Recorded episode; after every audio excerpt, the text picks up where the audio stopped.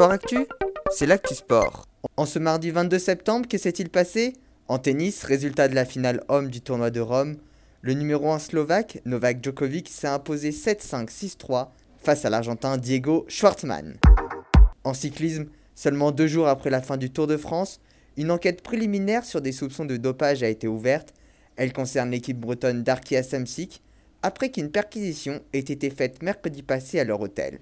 Cette enquête viserait les coureurs colombiens, leur leader Nairo Quintana, son petit frère Nayer Quintana, ainsi que Wiener Anacona, suite de l'enquête dans les jours à venir.